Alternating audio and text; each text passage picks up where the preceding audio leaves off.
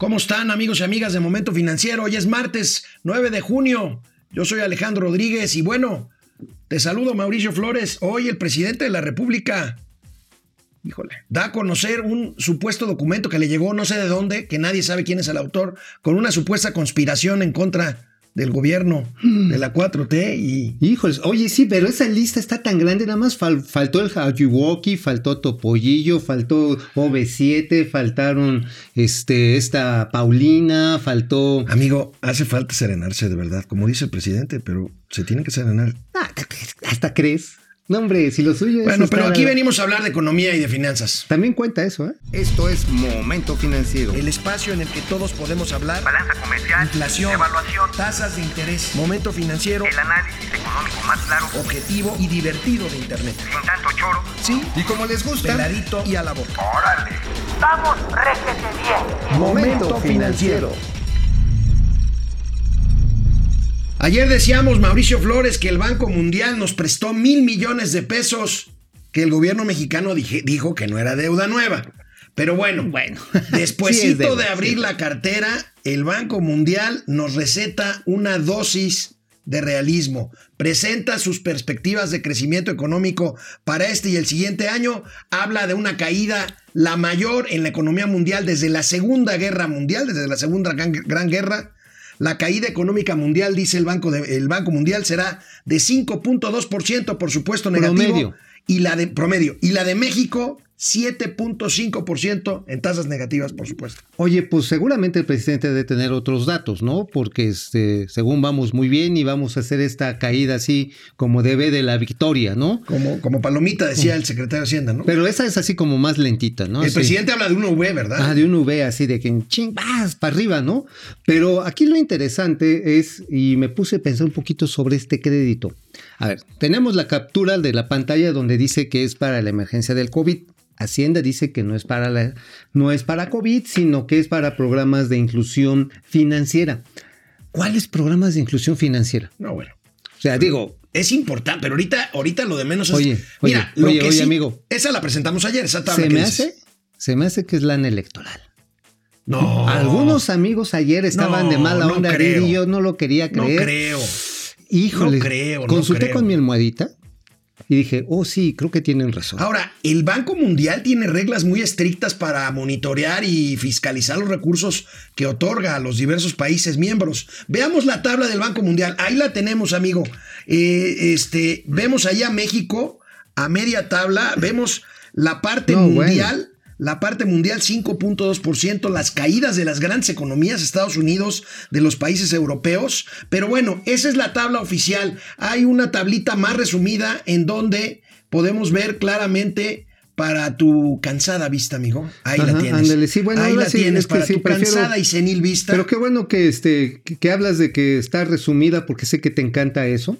Este, sí, ya eso la, o sea, ahora sí te la puedo resumir bastante bien. Mira, queda claro que China, que ha sido uno de los motores del mundo, crece nada más un 1%, amigo. O sea, que China crezca un 1% le afecta a todos los países exportadores de materias primas, incluyendo Lo México. que pasa es que viene además de crecer 12% hace 5 o Por 6 eso. años y 6% hace 2 3 años. Imagínate, está, eh, China necesita crecer arriba del 7%. En 2021 se espera, en el mejor de los casos, que llegue ese nivel para darle empleo, cuando menos a 10 millones de, sus- de sus ciudadanos que año con año se incorporan a la fuerza de trabajo. Es parte de la estabilidad que tiene el régimen chino, que no es un régimen democrático, sino que la promesa de la inclusión es lo que mantiene a los chinos más o menos calmos. Pero bueno, Estados Unidos, como en, digo, ojalá que mi boca se haga chicharrón, pero esto es como la tumba para Donald Trump. 6 puntos. ¿Por qué quieres que gane Trump o qué? No, lo que pasa está en que es- entre lo que pierde Trump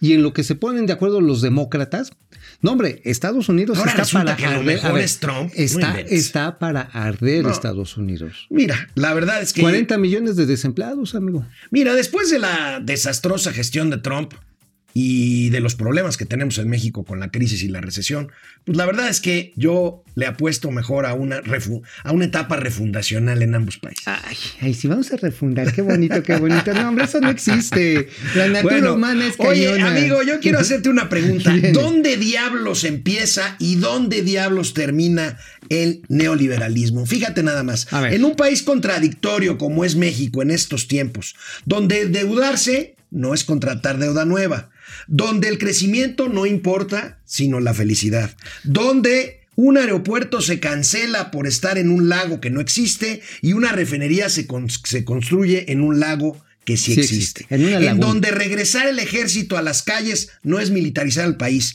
y en donde se vandalizan las calles para no enfrentar a los delincuentes con la policía. Tenemos video del, del que- desmadrito de Mira, ayer. sí lo tenemos, aunque antes de este, de este lío, vamos a ver primero, te, te pregunto, ¿dónde empieza y dónde termina el neoliberalismo cuando México presenta, y lo decíamos ayer, pero tenemos video, del presidente impulsando a Jesús Seade para la presidencia del organismo neoliberal por excelencia, A ver, a ver, a ver, vamos a ver. la. Organización Mundial de Comercio. Por favor, por favor, quiero verlo. Esta conferencia breve es para anunciar, para dar a conocer que el gobierno de México va a impulsar la candidatura de Jesús Seade como director general de la Organización Mundial de Comercio para facilitar las relaciones eh, comerciales, que no haya obstáculos y que eh, tengamos una economía global, una economía mundial caracterizada por el libre comercio, eh, sin monopolios, Bueno, otra señal de neoliberalismo en un país donde ya murió el neoliberalismo es, por ejemplo, la puesta en marcha del proyecto transísmico, el cual creo que vale la pena. El único problema está en que pues, los oaxaqueños estén de acuerdo en trabajar en los pues, eh, en 10, 11, 11 grandes parques industriales, que no es muy diferente, de hecho es lo mismo al proyecto este de zonas económicas especiales.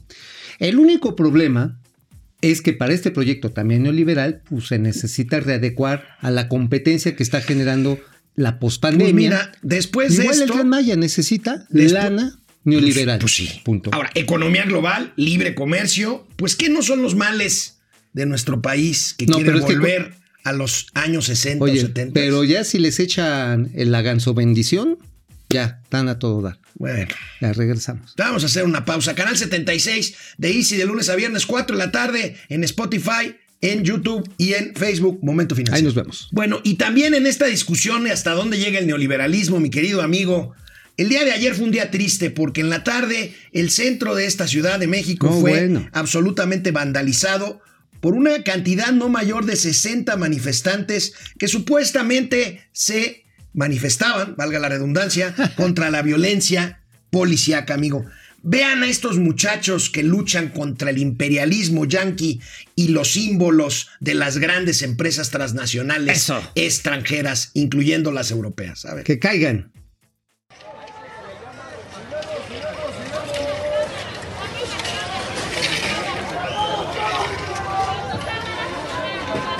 Peleando, porque yo con playeras. Un balón, ¿eh? Ah, no mames, sacan los balones. Producto necesario. Aquí no me balón para la la juventud. Que echan uno para, que se ejercite. Para el desestrés. Para que no la maten. No mames, seguro el tigre lo apagaron. Cigarros, cigarros. No, pues esos malditos símbolos del neoliberalismo están bien chidos, ¿no? O sea, me llevo unos, unos Oye, tenis, tenis, Adidas. Para marchar, ¿no? No, en, bueno, en contra, de, camisas, en sí. contra del orden No, pero además. ¿sabes qué es bien divertido? Agarran sus celulares, sus iPhones, sus Huawei, sus Motorola, se suben a una red de internet, se suben a una red social que son producto del capitalismo avanzado y por ahí despotrincan con el Oye, y capitalismo. por cierto, a mí me llamó la atención que Qué llegaron divertido. al Zócalo y ustedes dirán, bueno, pintarrajearon la puerta mariana de Palacio Nacional, se fueron al edificio del ayuntamiento donde está la, jefa- la oficina de Claudia Sheinbaum, ni cosquillas les hicieron. No los tocaron ni con el rocío de un aerosol. Bueno, la verdad está en que hay que recordar pues, que son de estas criaturas que trabajan siempre en los sótanos de la política y que se prestan a cualquier, a cualquier pues, jale, a cualquier lana que le metas. Es, digo, lo de Guadalajara estuvo más, más, ahora sí, ni las peleas de Caguachi están tan, tan forzadas, neta. ¿eh? Este, igual y también lo puedes ver en el caso de la Ciudad de México. A ver, si hubieran detenido a uno de estos muchachos, les puedes preguntar, no golpear. Les puedes preguntar, a ver, ¿quién te mandó? Le saca su dirección, vas con su mamá para que saque la chancla y lo ponga en orden. Este, pero ni eso. O sea, la verdad es que aquí queda la gran duda. ¿Estás realmente, señora jefa de gobierno, Claudia Sheinbaum, tratando de evitar caer en provocaciones? ¿O realmente lo único es que estás cobijando las provocaciones? Por cierto, muchas agresiones dejo, ¿eh? en contra de los reporteros que, y reporteras que cubrieron la marcha. Bueno, vamos a pasar lista en Facebook a Leida Chavarría. Bien, Mike- buenos días, conspiradores. Mike White, Luis Guillermo Zúñiga. Eh, ¿Qué dice? Luis Guillermo Zurri- Zúñi- Zúñiga, listo para escuchar las verdades y los números, perfecto. Gracias. Aurora Jarillo, eh, Aurora. ¿qué opinan de ese documento? Ya está mal el gobierno. Pues mira, mientras no se diga, a mí me parece un documento que no se sabe su origen, que no trae firma, que es una supuesta conspiración y que se lee y se proyecta en Palacio Nacional en tiempos oh, del Estado y con una bandera nacional, escudo nacional y el presidente de la República allí, me parece. un No, pues es realmente regresar nos quiere distraer de los temas graves. Tenemos una pandemia encima, tenemos miles de muertos, cientos de miles Por ya cierto, de el gobernador de. Guerrero acaba de dar positivo esta mañana a Ajá. COVID-19. Tenemos una en puerta. Tenemos una recesión. En fin, Tenemos híjole. 12 millones de desempleados y el presidente nos quiere echar a pelear. Lo cual es muy grave, ¿eh? Finalmente, ultimadamente es madres, amigo. Si me quiero organizar, me puedo organizar porque así lo garantiza la constitución de este Así país. es. Así que Alejandra Aguántense. Eh, Gustavo David Boune, saludos desde León, Guanajuato, Depredador Mercenario, ¿cómo estás, Depre? No me toques ese tema, Depre me pregunta el Cruz Azul. No, híjoles. no, No, no, no, qué pena. digo yo porque soy Cruz Azulino, pero bueno, Híjole, está parece- bien triste. Este, Billy no las trae ya no, todas no, no, consigo, no, ahora este. sí que se lo quieren despachar. Andrés Granados, distractores, sí, efectivamente.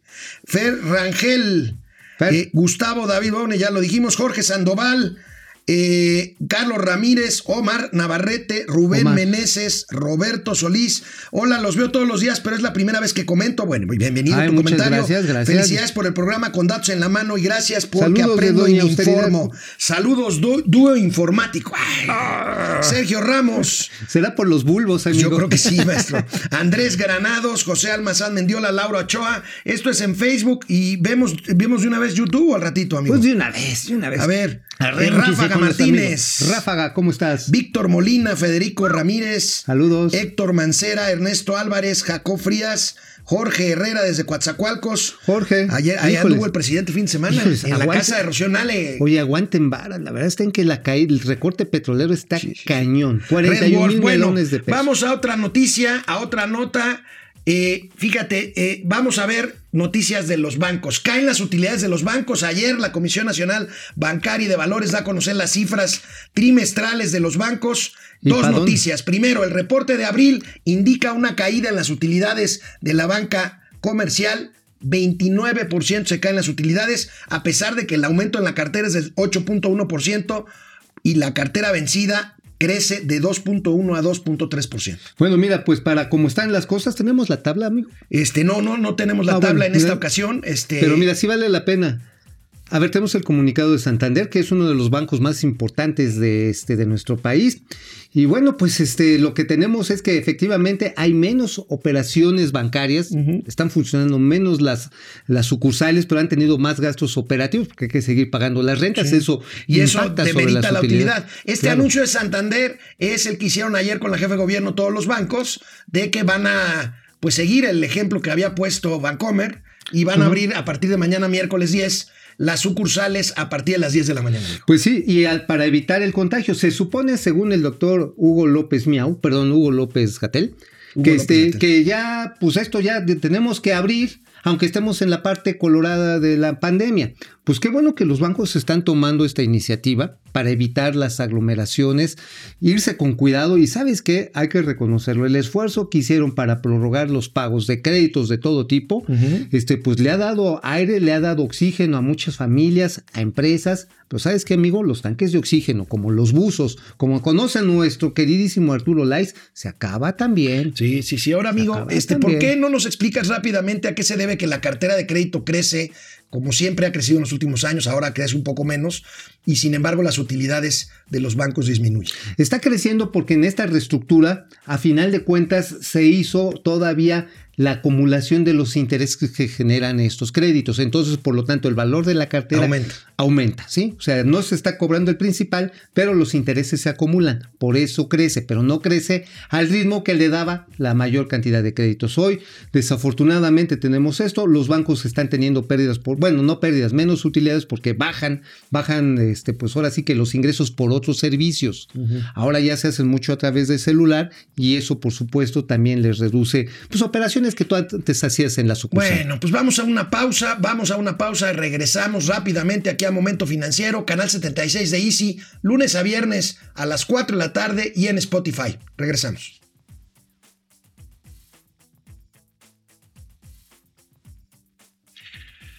Mauricio Flores y yo llevamos una relación respetuosa, profesional y amistosa desde hace más de 30 años. Ayer saliendo del programa me reclamó que se nos fue una nota. Tenemos que reconocerlo. Yo lo reconozco. Ya le jalamos las orejas a cierto tipo de corta estatura que nos ayuda por allá abajo.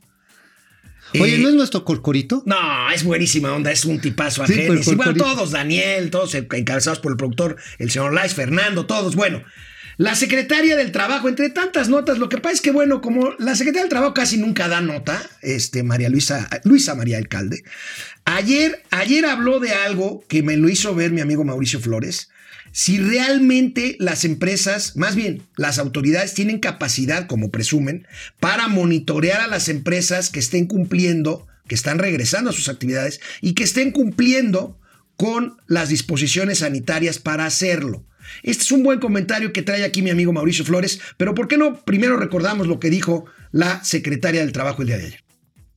Respecto a la primera estrategia de las inspecciones realizadas hasta a estos tres nuevos sectores, eh, se realizaron 329 visitas de inspección a centros de trabajo, 42% había iniciado sus actividades y cumple con las medidas y los protocolos, 34% aún no iniciaba las actividades, 16% la empresa se encontraba cerrada.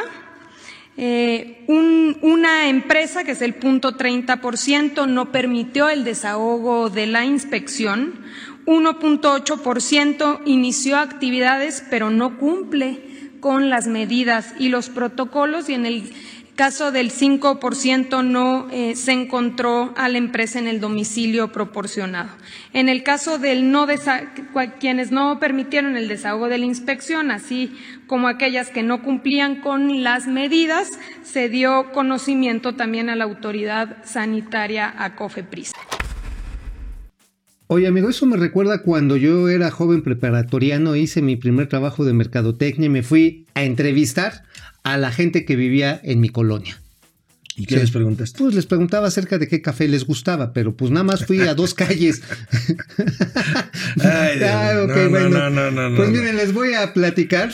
Les voy a sacar la conclusión de que a final de cuentas. Señor productor, por favor, ponle un alto a este señor. A ver. Ya no es posible. Sí, sí es posible. La cuestión está en que en esa encuesta que fue un trabajo escolar me recordó mucho lo que hizo la señora Luisa María Alcalde. O sea, de un universo de entre 5.5 millones de empresas de este país, Visita 300.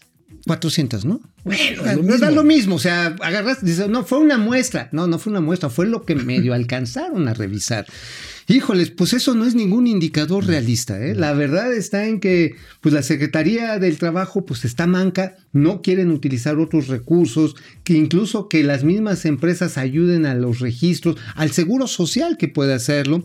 No es fácil, ¿eh? Y sin embargo, este pequeño trabajo escolar de la Secretaría del Trabajo revela que la mayoría de las empresas no está preparada para regresar con sus trabajadores en condiciones seguras al lugar de trabajo, amigo. Ya no hablemos del transporte público. ¿Ya viste cómo está el metro? Sí. Está Lleno. de a metro. Lleno. Ajá, sí, bueno, yo Ahora, sé que... esto, esto que está diciendo es verdaderamente dramático y peligroso, pues porque finalmente la curva no se aplana, como dice Gatel que sí y el presidente dice que sí. No, ¿Por bueno. qué? Porque los contagios siguen al alza, las muertes siguen al alza, y bueno, pues esto, esto solamente nos augura un panorama en el que eh, estas sumas se vayan, se vayan incrementando y entonces nos enfrentemos a una situación pues de volver incluso al confinamiento casi absoluto. ¿no? Bueno, mira, también aquí es una decisión estilo trompiana. Acuérdate, Trump dijo, bueno, pues ya que se mueran, 300 mil, ándale, 300 mil muertos son aceptables. Porque tenemos que regresar a trabajar y Nueva York, eh, Los Ángeles, eh, también San Francisco, muchas de las principales ciudades de los Estados Unidos, Boston, están regresando a la actividad económica cuando no se tiene claro el número de muertos y de contagiados. Y eso que ya ha venido bajando en Dramático. Estados Unidos. Y a mí me parece, Híjoles. mira, que lleguen a una conferencia mañanera a decir que inspeccionaron 300 empresas me parece francamente irresponsable. No, bueno, pues este, pues te digo, fue trabajo escolar, ¿no? Así como, Como, el de un yo- trabajo escolar, sí. Bueno, a Sergio Romero, Andrés Granados. ¿Cómo están? Lo que pasa con esos luchadores sociales embosados son una bola de ladrones. Sí, pues lo Pues vimos sí. cómo se llevaron, eh, La saquearon la tienda. de Adidas. Sí, este, sí, sí, no, para, son productos esenciales. Mira, ¿no? dejaron por ahí dulces y galletas del Oxxo tirados en la calle para decir que no los robaban, pero ¿qué tal con los tenis y con las Ah, playeras bueno, de sí, Adidas? sí, sí. José Almazán, fui al banco ayer a solicitar un préstamo, pero les dije que no me querían deudar. ¿Y saben qué me dijeron? Pues ya me imagino, Pepe.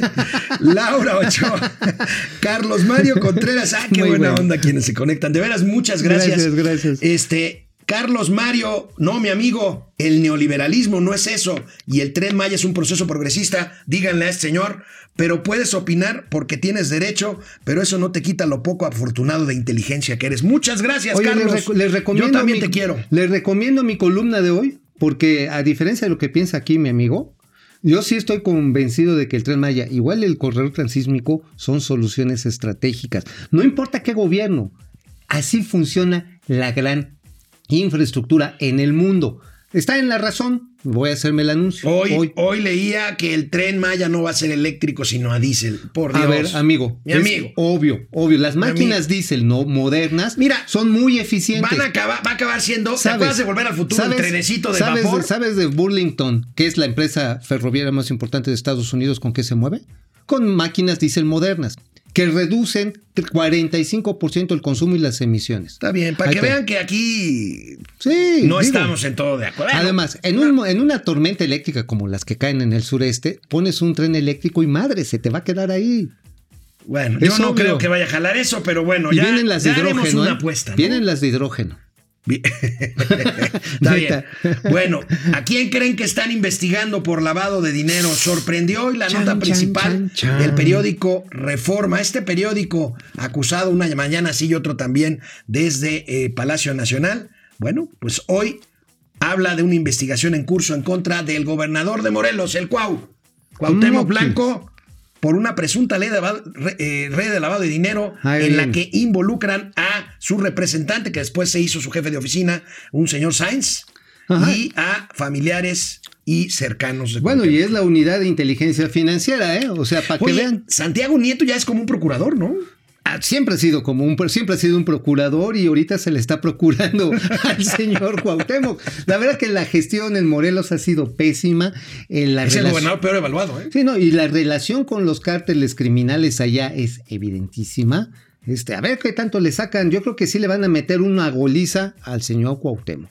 Qué bueno. Bueno, pues este, qué bueno, que sea lo que tenga que ser. Mañana nos veremos por aquí. Mañana ya será miércoles de momento financiero y miércoles también de mesa de confianza por la tarde, 5 de la tarde. Pero los invitamos a estar con nosotros de lunes a viernes, 4 de la tarde en Canal 76 de Easy, en Spotify, en YouTube No se lo pierdan. y en Facebook. Momento financiero. Nos vemos mañana. Adiós.